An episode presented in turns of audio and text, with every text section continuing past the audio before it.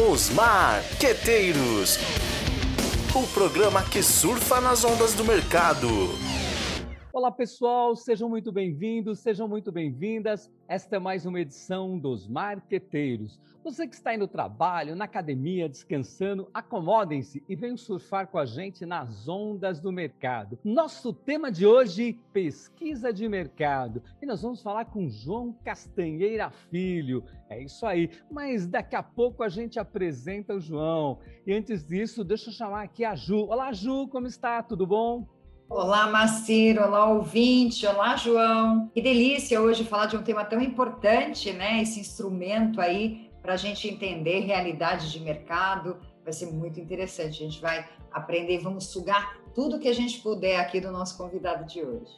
É isso aí, pessoal. Bom, João Castanheira, filho Castanheira, meu colega de docência. O Castanheira é executivo, ex-executivo da Unilever, trabalhou por mais ou menos uns 20 anos com comunicação, marketing, pesquisa, né? Bom, falar um pouco da formação. Ele é mestre em comunicação e mercado pela Casper Libero, com várias pós-graduação na área de gestão mercadológica de turismo, hotelaria, pela ECA USP, gestão avançada em recursos humanos, administração de empresas pelo INPG. Ele também tem especialização em tecnologias e marketing e comunicação pela University of Florida. Opa, né? E o João é professor da pós-graduação em gestão da comunicação e marketing da ECA USP e também é pesquisador do CEACOM, do Centro de Estudos de Avaliação e Mensuração em Comunicação e Marketing, também da ECA USP. E por fim, consultor associado da MHI Yanase e Associados e sócio proprietário da Castanheira Educação, Marketing e Comunicação. Olha, se a gente falar aqui o currículo inteiro do João, a gente já consome o programa todo. Mas é isso aí. Castanheira, seja muito bem-vinda aos Marqueteiros de hoje e já começa contando para a gente como é que está a pesquisa hoje no Brasil, no mundo, o que você tem a nos contar. Primeiro, obrigado pelo convite, Juliana, obrigado pelo convite, Macir. É uma honra estar aqui com vocês e compartilhar um pouquinho da nossa experiência com as pessoas que estão nos ouvindo. Pesquisa de mercado, acho que nunca foi tão importante quanto está sendo hoje e que vai ser daqui para frente. Eu que comecei fazendo pesquisa de mercado na década de 70, né? Na verdade, a primeira pesquisa que eu fiz foi uma pesquisa fundamental ainda como estudante de sociologia, que foi o censo de 1970, e desde aquela época eu vi a importância né, de você conhecer o seu público e a gente faz planejamento, a gente faz marketing a partir dessas informações. Mais à frente, comecei em 1976, só para posicionar vocês como que eu sou velho de mercado, né? 76, experiente, João, experiente é, no mercado. A Unilever me deu uma um, uma possibilidade de começar a trabalhar, eu sociólogo de formação, com pesquisa. Eu, na antiga Mavibel, fui preparado para montar um painel de consumidores na cidade de Campinas. E isso daí foi a uma grande experiência, uma grande vivência. Eu digo que desde aqueles os anos 70, né, e antes disso, uma empresa do tamanho da Unilever só lançava um produto, só trabalhava com marketing, com comunicação a partir de pesquisa de mercado. Todos os, os lançamentos, todos os produtos eram pesquisados com o seu público-alvo. Então, eu estou querendo reforçar para quem está nos ouvindo que é, não dá para tomar decisão sem fazer pesquisa. Você me perguntou como é que está a pesquisa hoje, né? Pesquisa mudou muito, né, dos, do, nos últimos anos. Por quê? Se anteriormente eu podia bater de porta em porta e conversar com o meu consumidor, com quem eu iria fazer pesquisa, hoje isso é praticamente impossível. Para alguns públicos, a gente nem consegue entrar na casa dessas pessoas. Então, as pesquisas, quando são pessoais, em geral, né, são feitas em pontos de localização. Mas uh, eu diria que a gente está se aprimorando para outras técnicas de pesquisa. Porque com a questão da informatização, com tudo hoje sendo captado, né? A gente tem visto milhões de dados. Dados estão disponíveis a qualquer instante. Cabe ao pesquisador agora minerar nesses dados as informações que são relevantes para o seu cliente. Então, a pesquisa vai mudar muito daqui para frente. Claro que nós vamos precisar de sociólogos, de antropólogos, mas mais do que isso, aquele nosso aluno, aquele profissional de comunicação que antes trabalhava de uma maneira assim muito mais nas, nas humanas, vai ter que ter uma pegada muito séria nas exatas e a estatística vai ser fundamental. Interessante isso que você está falando para a gente, Castanheira, porque ainda assim que a gente tenha, uh, esteja vivendo né, num marketing orientado por dados, né, com ferramentas robustas e tudo mais, ainda assim, qualquer tipo de decisão né, a, a, um, a uma determinada enfim, tomada que seja necessária, ela ainda envolve um grau de incerteza, né? E a pesquisa ela vem muito para nos ajudar a minimizar o risco. Mas mesmo assim, quais são os riscos ainda de uma, de uma análise uh, uh, mal realizada de um dado? Por favor. Olha, a, a sua pergunta, Juliana, é fundamental, né? Porque eu sempre comento, principalmente com aluno, né, com cliente também, que nenhuma pesquisa é indicadora de certeza. Você falou tudo, né? a, a pesquisa ela te dá um grau maior de probabilidade de você acertar o seu resultado. Mas ela, em hipótese alguma, vai te dar uma certeza absoluta. Porque se, se você tivesse que, mesmo naqueles casos onde você faz uma pesquisa com censo, por exemplo, né? uh, onde você não trabalhe com uma amostra, algum fato pode ocorrer depois de você ter feito o levantamento de dados e que altera drasticamente o resultado da sua pesquisa. Pesquisas eleitorais vão falar isso para a gente a todo instante. Né? Nós temos um caso clássico em, em São Paulo de um candidato que sentou na, na cadeira do, do prefeito, certo que no outro dia ele ia ser eleito. E numa noite o resultado mudou. Então, a pesquisa reduz o, o, o, grau de incerteza, mas ela nunca vai ser certeza absoluta. Ela é mais uma ferramenta para o administrador trabalhar e conhecer o seu público. É, ela é, tem isso como função principal. Opa, desculpa. Agora, pode falar, professor. Opa, desculpe, é, eu te interrompi aqui, mas acho que está relacionado aqui com o assunto que você está colocando, né? É, você comentou que cada vez mais os dados são, serão importantes né, para trazer isso para a gente. E agora, justamente agora, você estava falando de ferramentas. A gente tem acompanhado um pouco é, muitas novas ferramentas para fazer, desenvolver pesquisas para trabalhar e tudo mais, né? Ou seja, parece que o pessoal está de fato utilizando esses dados, essas ferramentas, né? Só que aí não corremos o risco também do outro lado, da, da, daquela competência em mercadologia, competência em sociologia, antropologia e tantas outras coisas. Ou seja, eh, antes era mais para um lado, agora mais para o outro. Eh, você acha que que tem empresas que o mercado está caminhando para esse meio termo, ou como é que está hoje, né? Você tem visto alguma coisa no mercado assim? Eu, eu, eu acho ótima essa colocação. Por quê, né? Porque tem muito, entre aspas, achismo né, em pesquisa.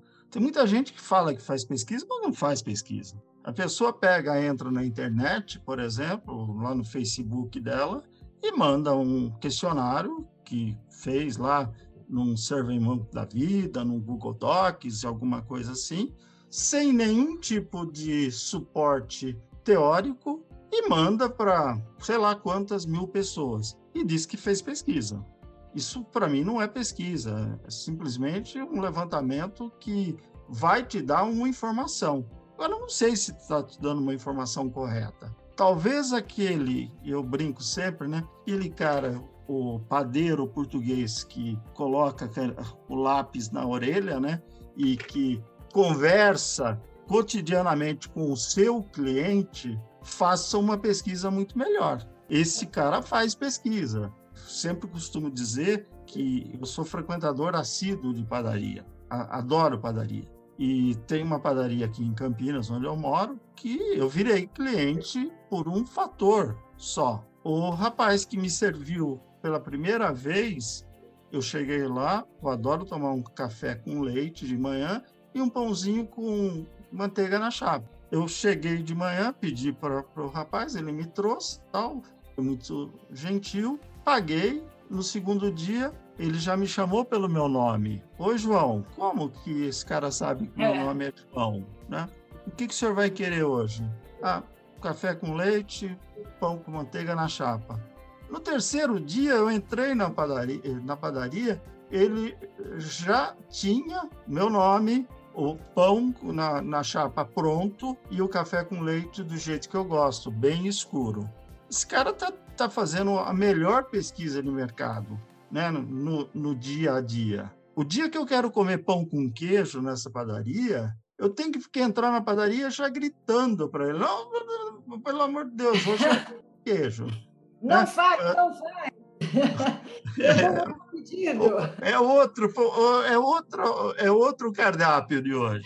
O que, que eu estou querendo dizer para vocês com isso? Estou querendo dizer que observar o seu público é muito mais do que só fazer pesquisa. E esse menino vale ouro para o dono da padaria. Por quê? Ele tem uma qualidade que é a qualidade de ser observador.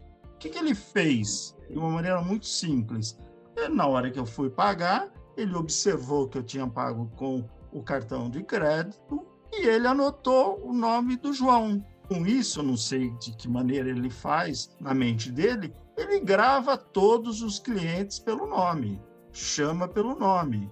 Esse cara está fazendo CRM, está fazendo relacionamento, está fazendo uma série de coisas que a gente ensina e ele aprendeu intuitivamente. Pesquisa de mercado também tem essa questão da observação, que é uma coisa que eu tenho observado que pouco, pouco tem sido praticado no dia, nos dias de hoje. As pessoas ficam, e eu acompanho alunos com frequência para a Universidade Nova de Lisboa, onde a gente vai fazer um curso de Marketing Intelligence, né? E lá a gente vai ver fundamentalmente a ciência de coleta de dados. E é, é, é muito curioso. O que, que as pessoas normalmente fazem? durante o trajeto, colocam o fone de ouvido, os protetores lá auricular, se concentram no seu computador e não conseguem ver paisagem. Em pesquisa, o que é importante para um profissional de marketing? Não é ficar olhando no computador, não é ficar olhando na, na, nas questões, é ver a paisagem. É, é, o que acontece no entorno que pode estar influenciando aquela resposta naquele aquela momento. Aquela resposta. E isso é uma habilidade que é, a gente precisa ser treinado a fazer isso. Vocês vão achar interessante, só complementar isso. Como que eu fui treinado nessa habilidade? Eu nasci com os pés tortos. Moleque, nasci com o pé torto no primeiro dia do meu nascimento, fui para São Paulo. Meu pai me levou com o médico e tal. Fui para o Instituto Paulista de Medicina. E aí aconteceu uma coisa curiosa. Eu ia para São Paulo de trem durante não sei quanto tempo da minha vida. Minha infância inteira, duas, três vezes por semana, eu ia para fazer o, o, o, tratamento. E a minha mãe e meu pai, muito espertamente, faziam um negócio comigo, uma brincadeira. Que município que nós estamos? Onde que nós estamos passando? E não sei o que tal. E eu ia observando o entorno. Hoje, a geração de hoje observa o quê? o celular.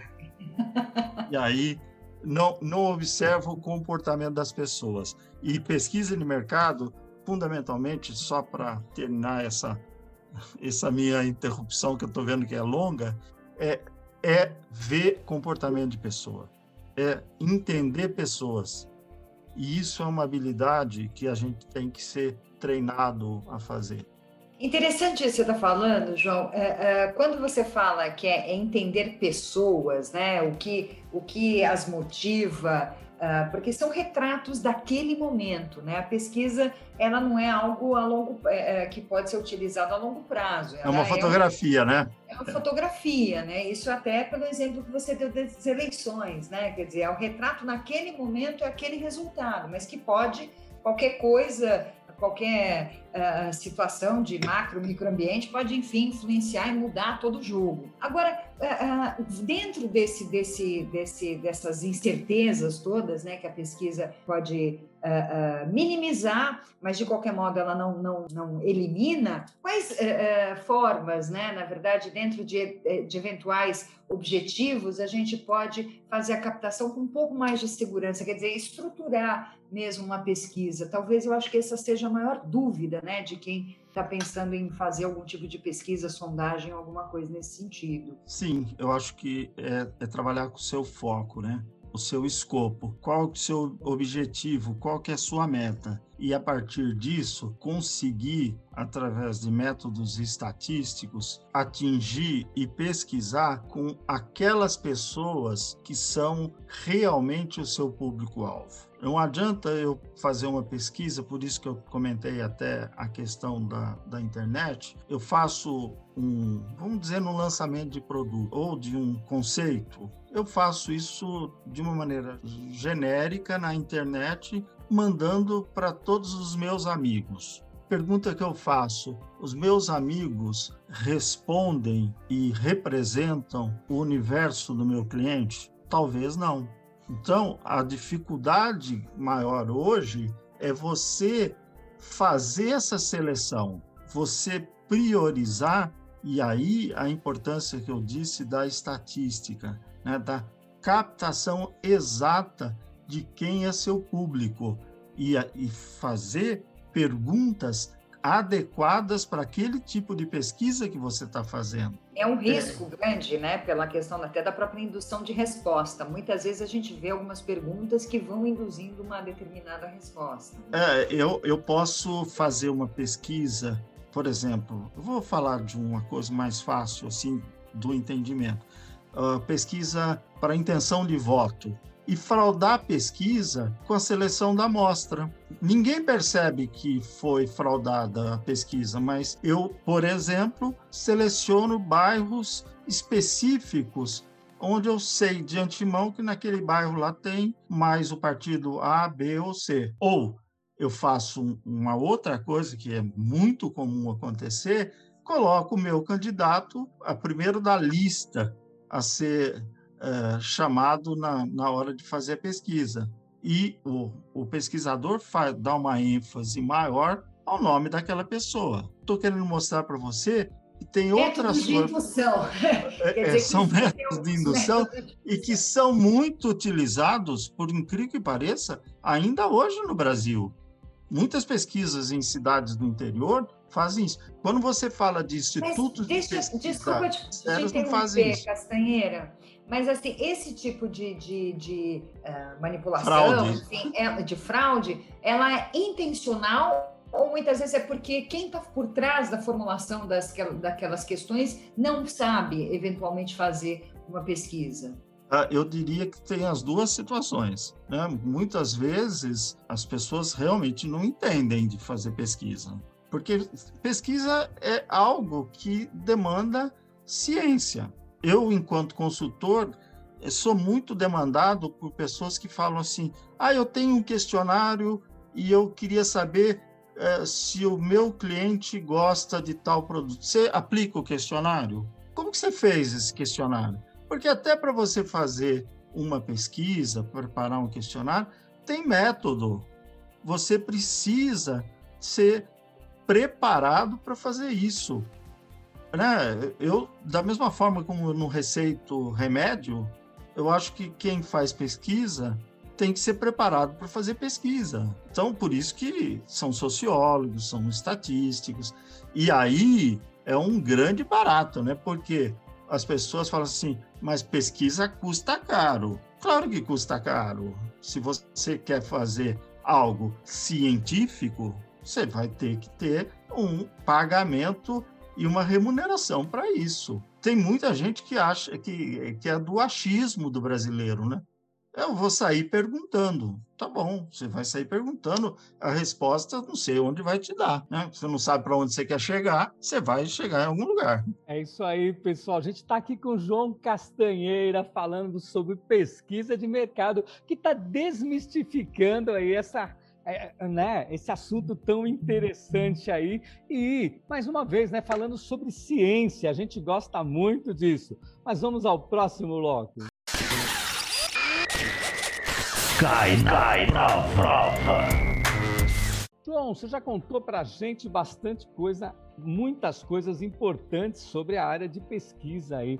Mas conta para a gente o que, que, cai na prova, o que realmente é importante aí para os nossos ouvintes, para quem já está ficando interessado, para quem já é da área de pesquisa, fala, olha, esse ponto eu tenho que ficar alerta primeiro de tudo, o que, que você quer da pesquisa. Definir claramente quais são ou qual é o seu objetivo na pesquisa.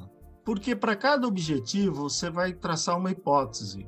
Aí que mora o perigo, né? Porque se você tem muito objetivo na vida, o que, que acontece? Você não sabe onde você vai chegar, você vai para tudo quanto é lado. E uh, se, se alguém vai uh, me contratar para fazer uma uma pesquisa, essa pessoa vai ter que tomar muito cuidado com os seus objetivos com a pesquisa. Porque se eu tenho muitas hipóteses, eu vou ter que fazer muitas perguntas. E se eu fizer muitas perguntas, a pesquisa vai ficar mais cara. Então, trace bem aquilo que você espera da sua pesquisa. Primeira lição de casa, eu diria. E depois disso, daí demanda o quê? Qual método de pesquisa que eu vou aplicar? quais são as técnicas, quem vai fazer a pesquisa.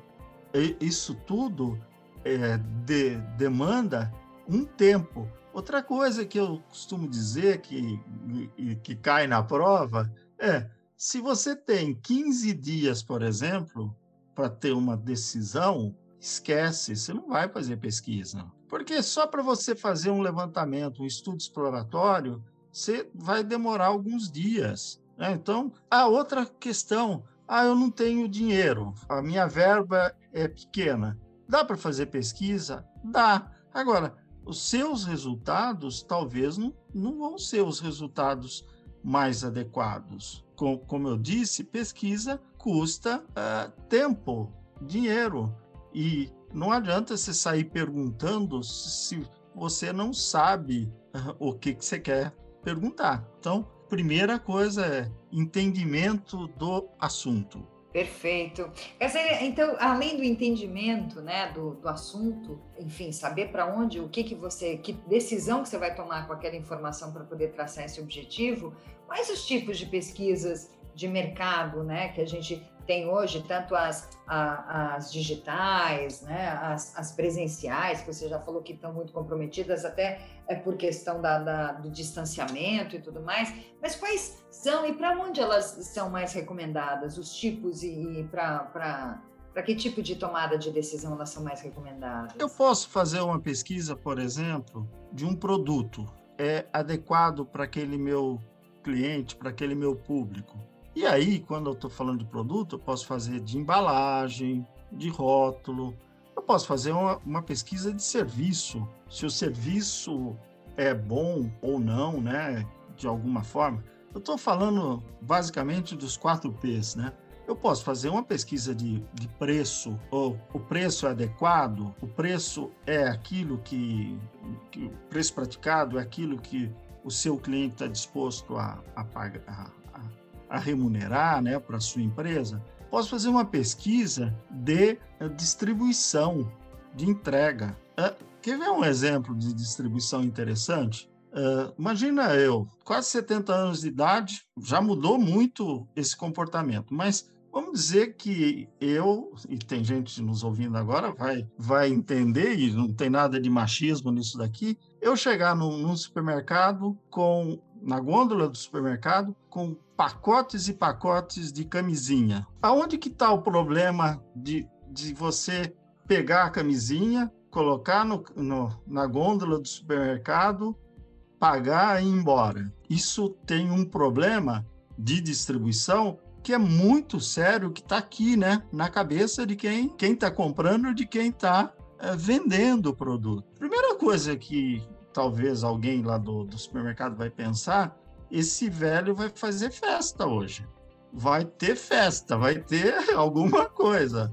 Né? Por quê? Porque a fo...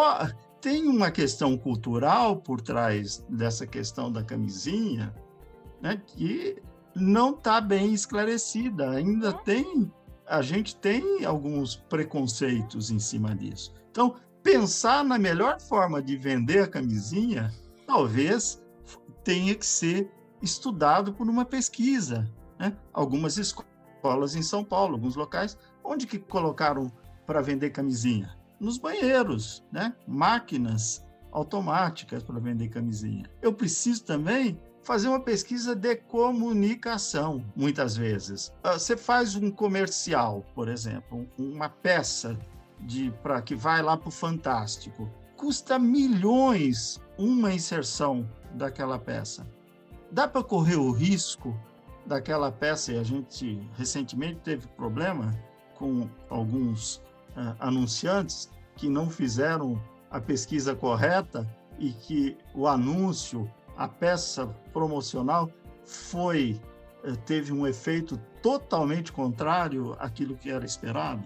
Eu preciso, às vezes, outras vezes, fazer uma pesquisa do meu público, do meu mercado. O mercado está uh, pronto para receber esse produto? Então, é, vai depender. Eu posso fazer pesquisa, em tese, respondendo mais diretamente a Juliana, qualquer tipo de pesquisa eu faço hoje, fora aquelas de relações públicas, de outras questões. Respondi, Juliana? Brilhantemente. Causos e causas. João, é o seguinte, muito bacana. Nosso bloco agora é o Causos e Causas, para você contar aí algumas histórias para a gente de pesquisa.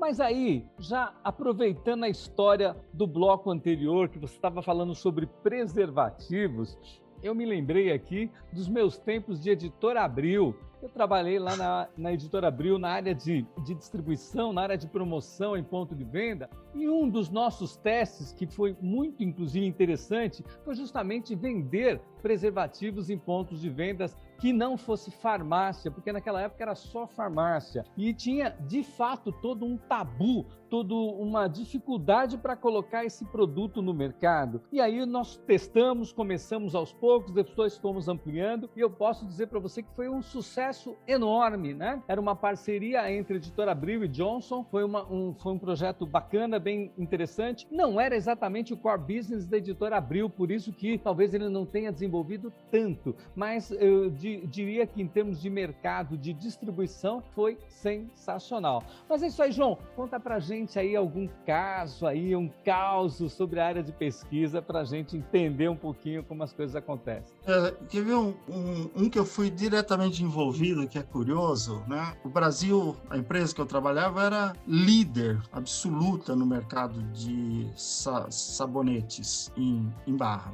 E aí, num determinado instante, já há muito tempo atrás, nós fomos fazer um, uma pesquisa de um produto que já na Europa, nos Estados Unidos, já tinha um bom apelo de vendas, que era um sabonete líquido. Esse produto, o produto era excelente, realmente muito bom. Quando a gente fazia todos os, os testes de produto e de perfume, performance, embalagem, o produto nossa, todo mundo adorava. Agora, quando chegava na hora de pegar e falar assim: olha, a senhora compraria esse produto? Que é a pergunta final de uma pesquisa, né? Você quer saber se, se a pessoa vai comprar o produto. Olha que curioso. A pessoa respondia numa escala de 1 a 7 que definitivamente ela não compraria o produto. Por que, que ela não compraria o produto? Ela gastava muito produto para tomar banho. É, é, é, é um caso interessante, né? Quer dizer, é, é, você acredita que faltou um pré-teste antes desse produto no mercado para Então, poder... a pergunta que eu faço, para você, Juliana. Como que, que alguém toma banho com um produto líquido? Distribuir de que forma? Um frasco para a pessoa debaixo do chuveiro pegar aquele produto. Olha a dificuldade. Você está debaixo do chuveiro com um produto na sua mão, coloca na, na mão para passar no corpo. O que, que acontece com Escorre. esse produto? Escorre, certo? Se você estiver lavando o cabelo, tudo bem, você vai colocar no cabelo. É, no corpo, definitivamente esse produto não funciona dessa forma. O professor Macir, a professora Juliana, se retomarem a forma como tomam um banho com é, sabonete líquido, certamente vão. Com a folha de uma esponja. Isso foi observado na pesquisa, Castanheira. Então, não você... foi observado naquela pesquisa. Certo. O que, que aconteceu? O produto era excelente, o produto era fantástico, só que ele só foi ter sucesso, sabe quando? Quando a empresa vendeu o sabonete líquido junto, dando uma esponja de banho. Então, na verdade, alguns produtos acabam precisando de, de, uma, de um manual de instrução ou de, uma, de educar esse público a utilizá-lo da melhor ou forma. você observar. Lembra que eu falei num bloco anterior que a gente precisa observar comportamento? E hoje as empresas que trabalham com higiene e limpeza fazem testes antropológicos de como você toma banho, como você lava o cabelo, como você usa um desodorante. Nessa mesma época, eu já sabia, né, por uma pesquisa, que tinha um produto no Brasil que estava sendo subutilizado e não era vendido como as consumidoras usavam. Olha que coisa. Uh, as minhas pesquisadoras iam na casa da, das donas de casa e perguntavam para a dona de casa: quais são os produtos que a senhora usa como desodorante? Eu uso esse, esse, esse, esse, esse. E aí aparecia um produto que ela dizia, e era muito interessante, que ela usava aquele produto como desodorante antitranspirante. Numa época que quase não tinha desodorante antitranspirante. Aí, de novo, observação. Isso começou a se repetir em várias residências. Quando eu percebi que o fato se repetia, conversei com as é, pesquisadoras e falei: na hora que a, a, dona de casa falar que usa um desodorante antitranspirante, pede para ela mostrar. E qual não foi a nossa surpresa que ela considerava como desodorante antitranspirante um produto que oh, todos nós aqui, uma vez na vida, pelo menos, usamos para uh, limpeza de pele para tratar de cravo. Já que... temos. O famoso minâncora? o famoso minâncora. Por quê? Que que, qual é a, a, a sacada do minâncora? a, a dona de casa, a senhora faz a depilação, tal, lá, as axilas, aquilo ali fica irritado. O que, que a cultura popular levou o pessoal a ver? Que podia passar minâncora. O que, que minâncora faz? Cicatriza. Quando ela cicatriza, tampa os poros. Tampando os poros, faz o quê? Você não, não transpira. transpira. Virou antitranspirante. Olha que coisa legal. É, é um negócio assim que. Sabedoria popular é, é outra Exatamente. coisa. Exatamente. É interessante, Caseira, quando você fala disso, me lembra até os, os, uh, os tubos né, de, de líquidos espessos, como, como ketchup, ou mesmo shampoo, condicionador e tal. Foi só, na verdade, observar né, o comportamento desse consumidor que já fazia, já deixava esses frascos de cabeça para baixo, exatamente para facilitar o, o a saída.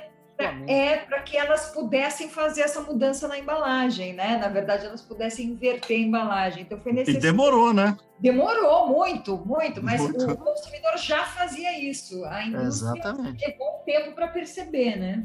Legal. Castanheira, então... tem mais alguma história interessante como essa para contar para gente aí é... na área de pesquisa?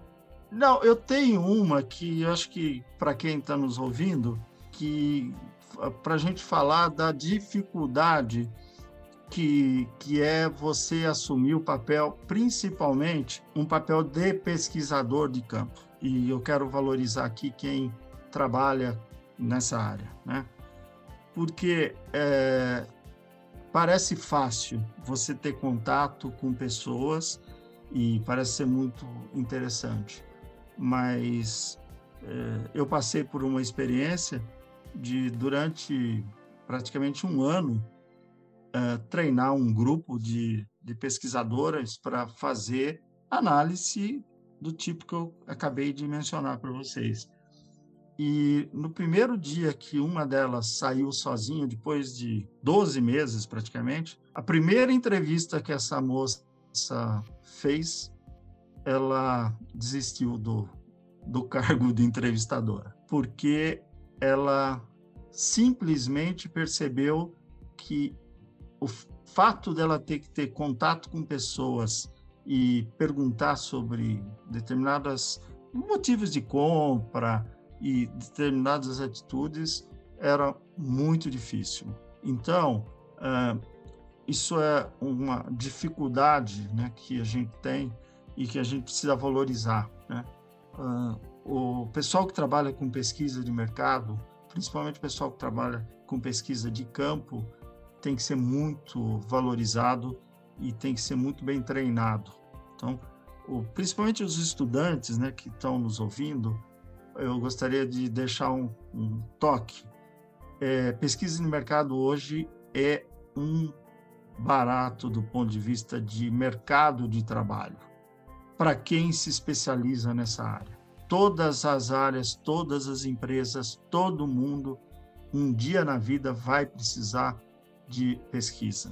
Se você quer se desenvolver em alguma coisa, se desenvolva em pesquisa no mercado. Eu acho que esse é um grande sacada para, profissionais, alunos de comunicação, né, em geral, alunos de humanas.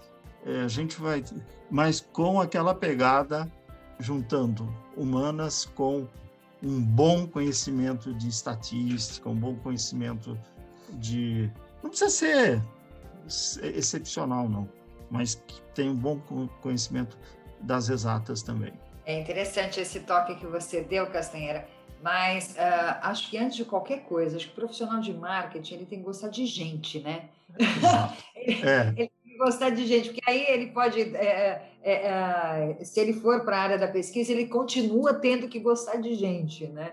Então é, é, é, interessante. Em todas as áreas, né? Eu acho que cada vez mais gostar de gente e é gente diversa e gente diversa é, é a grande sacada, né? E aquilo que, que a gente falou lá mais atrás, né? Não se importar com o quê? Não se importar só com o objetivo final, né? Uh, tem uma frase, né, que eu acho muito legal do Antônio Machado, que diz que o caminho se faz ao caminhar, né? De um poema que, se quem está nos ouvindo é, procure, eu não, eu, realmente eu não vou saber, eu sou péssimo nisso, mas é em espanhol, é maravilhoso, né? Porque é, é, quando a gente caminha, mesmo que a gente queira voltar nas mesmas pegadas, você nunca vai voltar no mesmo caminho. Então, o caminho se faz ao caminhar. E o profissional de marketing, de comunicação, o profissional dos novos tempos vai ter que saber fazer o seu caminho. Maravilha! Falando de pesquisa de mercado com a gente aqui, João Castanheira Filho. Vamos lá para o último bloco, ruído. Ruído.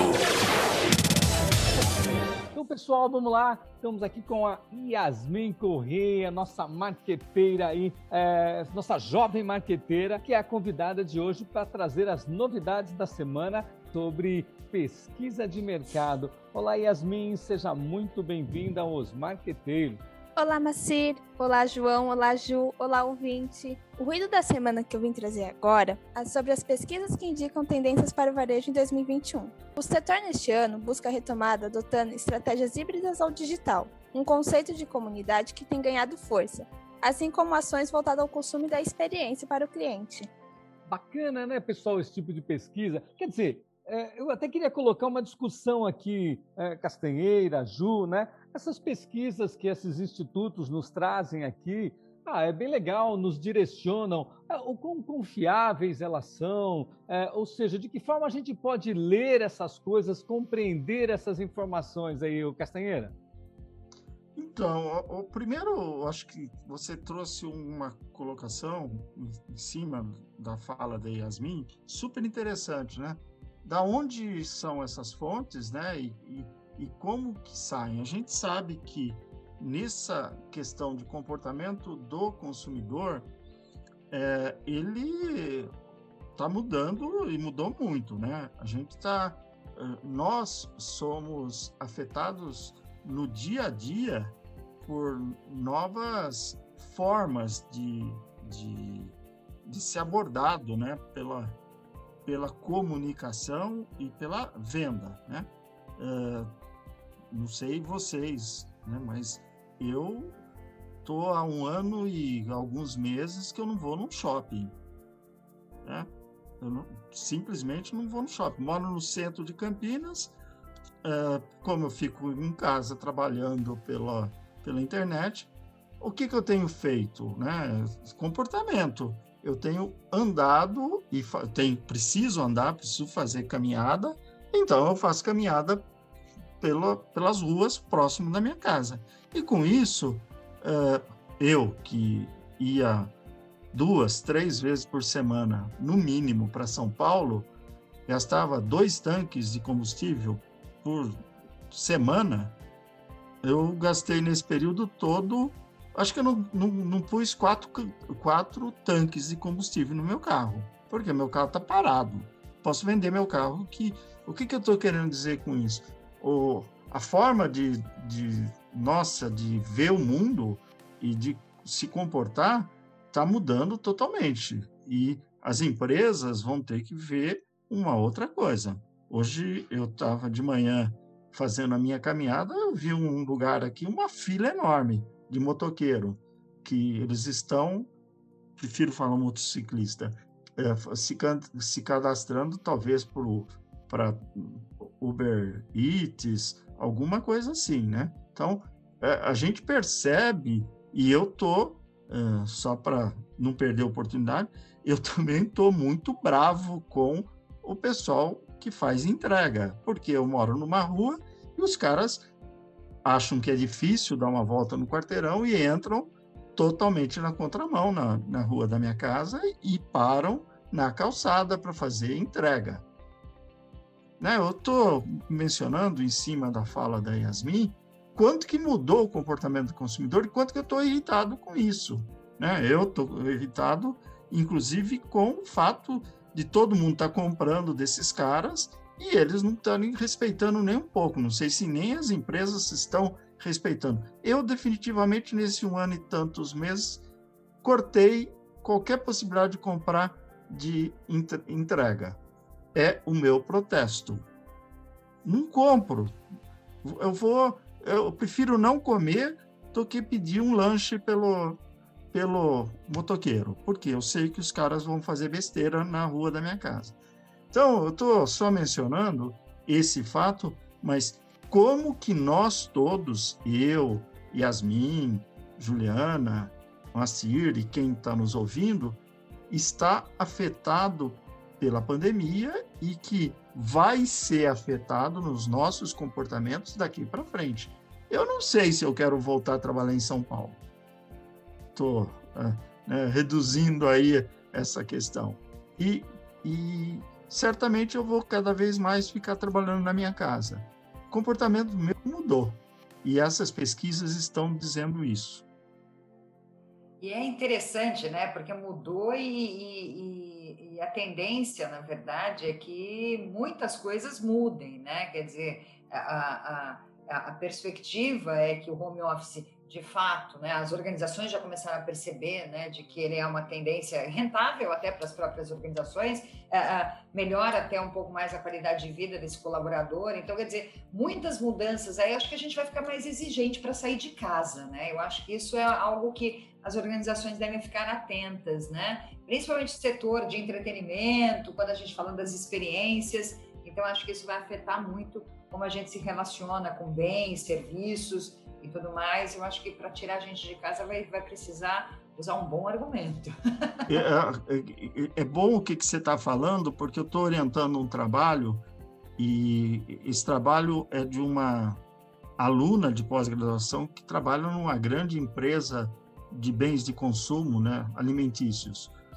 E ela, uh, o trabalho de conclusão dela é sobre o que está mudando do ponto de vista de venda em supermercados e quanto que os mercados de proximidade eh, cresceram nesse período. E ela, na pesquisa dela, ela chegou à conclusão que o, os supermercados de convivência, né, de, de proximidade, cresceram mais de 50%. Isso é pesquisa e dados efetivos, controlados. E aqui em Campinas, eu não sei, porque eu não estou saindo de Campinas, surgiu um novo player do mercado, que virou praga, né? Virou praga. A cada 400 metros você vê um, um tal de Osho. Se vocês procurarem na internet, vocês vão ver. Em menos de, de, de um ano, eles parece que eles vão ter mais de 200 e não sei quantas lojas. É da, da Fenza, né, mexicana, e que vende produtos de proximidade. 24 horas, a cada quarteirão tem um em Campinas hoje. Olha aí, as novas tendências surgindo e a gente aprendendo aqui em primeira mão, hein? Muito bom, muito bom. Oi, Yasmin, olha aí, ó, você trouxe um tema aí que já polemizou aí. Conta pra gente aí que outro assunto você colheu, que outro ruído você tem para nos é, apresentar. Bom, o outro também é polêmico, viu? O Brasil é o segundo país do mundo que passa mais tempo nas redes sociais. As redes sociais tornaram-se ferramentas essenciais de negócios, por terem uma grande penetração entre os usuários. Em diversas pesquisas, o brasileiro mostra que o formato do conteúdo disponibilizado o agrada, e isso reflete no tempo que ele passa conectado. De acordo com uma recente pesquisa feita pela Comscore, a penetração dos conteúdos entre os usuários únicos de redes sociais no Brasil atinge um alcance de 97%, o índice mais alto do mundo, ultrapassando países como a China, Índia e Estados Unidos. Pois é, nesse assunto, novamente, né, a gente tinha comentado na primeira questão, né, da questão desses institutos, dessas empresas que trazem as informações para a gente, mas a questão que eu tinha colocado lá, até aproveitando agora, né? É, não era necessariamente a, a, a, o grau de qualidade da pesquisa, creio que deve ter muita qualidade. Às vezes é o grau com que a gente se debruça sobre esse termo para poder compreender de fato como foi feito, qual a circunstância foi feita é, e tudo mais. Ou seja, uma pesquisa pode trazer muitas coisas interessantes, é, mas é, dependendo da forma como que você divulga ela, você pode escolher é, o que olhar, o que pensar, o que agir. Então, o que, que você acha disso, Castanheira? Então, é, é, eu, eu fiquei ouvindo e fiquei assim, meio que. Ao mesmo tempo, a gente percebe que isso é verdade, é, e concordo com o que você levantou, né? Porque na maior parte das vezes a gente não tem acesso aos métodos, as técnicas que foram utilizadas para fazer essas pesquisas. Uh, as empresas publicam, evidentemente, aquilo que interessa a elas, né? aquilo que não interessa fica escondido. É, esses dias saiu na capa do, acho que da Folha de São Paulo, uma matéria super interessante é, sobre Nestlé a Nestlé dizendo que os produtos dela fazem, eh, entre aspas, são maléficos à saúde. Né? Eu, eu, quando eu vi aquilo lá, falei, pô, mas que coisa mais absurda. Isso eu já sabia, né? Porque se comer açúcar, comer doce, comer. Não tem. É tudo produto uh, multiprocessado, né? Tal. Agora, interessante, a Nestlé tá, vazou essa informação, né? Vazou, porque é, é, óbvio que a Nestlé não vai querer publicar isso, mas eu estou falando de um jornal. Agora, na internet, o medo é o que a Yasmin trouxe, né? 98% das informações do, do, do, são via internet. Isso para mim é, é, é absurdo, porque se você não sabe da onde veio a informação, a fonte, o método de coleta e os porquês que são publicados essas informações, as pessoas são conduzidas a pensar determinadas coisas que, né? Eu tinha um professor lá nos anos, primeiro professor, acho que me deu uma aula na sociologia em 1970 aqui em Campinas, ele falava uma coisa que era interessantíssima. Numa época que você se informava como? Por jornal, que eram pouquíssimos no Brasil, rádio e um pouco de televisão. Né? A informação era precária. E ele falava uma coisa que eu lembro até hoje. Pior do que aquele que não lê é aquele que lê apenas um jornal por dia. Agora eu estou ampliando tudo isso que a Yasmin está dizendo. Pior do que aquele que se informa com 98% da, da população brasileira é quem se informa pela internet da forma como a gente está se informando. Porque ninguém busca as fontes, ninguém busca a origem do, daquilo que, que vem. A informação é rápida e é, não é questionada. Está na hora da gente questionar. Tanto é que esses sites de checagem de informação que estão se proliferando, estão chegando a algumas conclusões monstruosas, né? Das fake news. Do... Fake news já não é notícia, né? Se é mentira, não é notícia. Então, complicado a gente se informar dessa forma. É difícil mesmo, né? Porque uh, uh, não é a, é a, quantidade de informação, a informação está aí disponível para todo mundo, mas é a qualidade dessa informação, a qualidade daquele dado, né? Daquele. É. a gente, você mesmo comentou né, sobre a, a, a, uma pesquisa, quando ela sai, ela pode ter inúmeras interpretações. Eu posso falar sobre os pontos positivos, mas omitir aquilo que de fato não, não, é, não seja de interesse, embora interesse público, mas não de quem está emitindo aquela informação. Né? É, então, isso é, é, é, é bastante perigoso, né? Mesmo. É, bastante perigoso. Bastante mesmo porque a gente tem, na verdade, buscado só mesmo a internet, as redes sociais, na verdade, é nem a internet como um todo, as redes sociais acabaram meio que virando um editor daquilo que eu vou ser impactado, né? Então, é, é, é preocupante mesmo porque acaba sendo só uma fonte de informação, a única, e, né?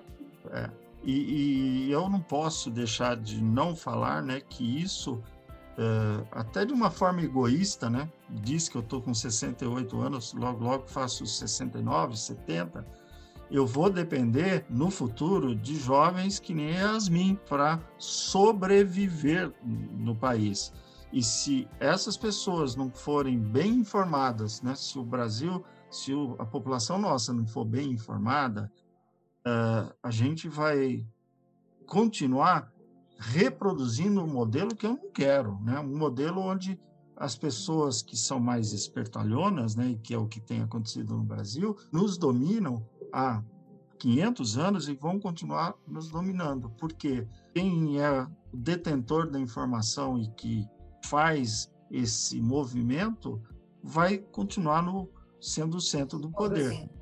E a gente não se preocupa com aquilo que está acontecendo no nosso lado, né? Nem no, no, prédio de apartamento a gente participa do, do, da reunião de condomínio. Imagina do, da cidade, do estado, do país. É complicado. Você trouxe um assunto complicado, Yasmin. Como é, diria o Gil do Vigor, o Brasil está lascado se continuar assim. Pessoal, a conversa está muito boa, está muito legal. Tivemos um papo aqui sensacional com o professor João Castanheira, que falou sobre pesquisa de mercado mas chegou ao nosso fim, eh, chegou ao fim o bate-papo aqui, né? E aí, bom, queria agradecer muito, né, a Yasmin, a Ju, ao João aqui pela gentileza por vir aqui bater esse papo com a gente, foi muito legal. E aí, como sempre, passo a palavra para Yasmin, depois para Ju e depois, João, peço para você é, é, fechar o, os marqueteiros de hoje. Então é com você, Yasmin. Bom, queria agradecer novamente pela oportunidade de estar aqui pelo João por ter compartilhado um pouquinho do seu conhecimento, que é vasto. pela Ju e por você, Macir. Muito obrigada. Ah, eu também só tenho que agradecer né, a você, Macir, a, a, a, a brilhante participação aqui do Castanheira para falar para a gente de, da, da importância da pesquisa e também nos fazer alguns apontamentos para a gente ficar atento também a dados, da onde vêm esses dados, que é talvez o centro da questão da pesquisa. E Yasmin, pelas, pelas informações que você trouxe aqui para a gente discutir. Obrigada a todos e a você, claro, ouvinte. Obrigada. João Castanheira, é com você. Ó, eu só tenho que agradecer a vocês, né? A Yasmin, que trouxe essas colocações tão bacanas, Juliana, professora, professor Macir, e a fundamentalmente a quem teve a paciência de nos ouvir até agora, né? E, se, e fica aí o desafio para a gente começar a fazer uma diferença, né? No sentido de começar a pensar mais sobre esses dados, pensar mais sobre as informações que a gente coleta desses dados, porque se os dados são fajutos, as informações também vão ser, e o profissional de marketing cada vez mais tem um papel crucial no futuro de todos nós. Então, obrigado para você que teve a paciência de me ouvir até agora. É isso um abraço. aí, obrigado Beijo. a todos. Obrigado. Os Marqueteiros o programa que surfa nas ondas do mercado.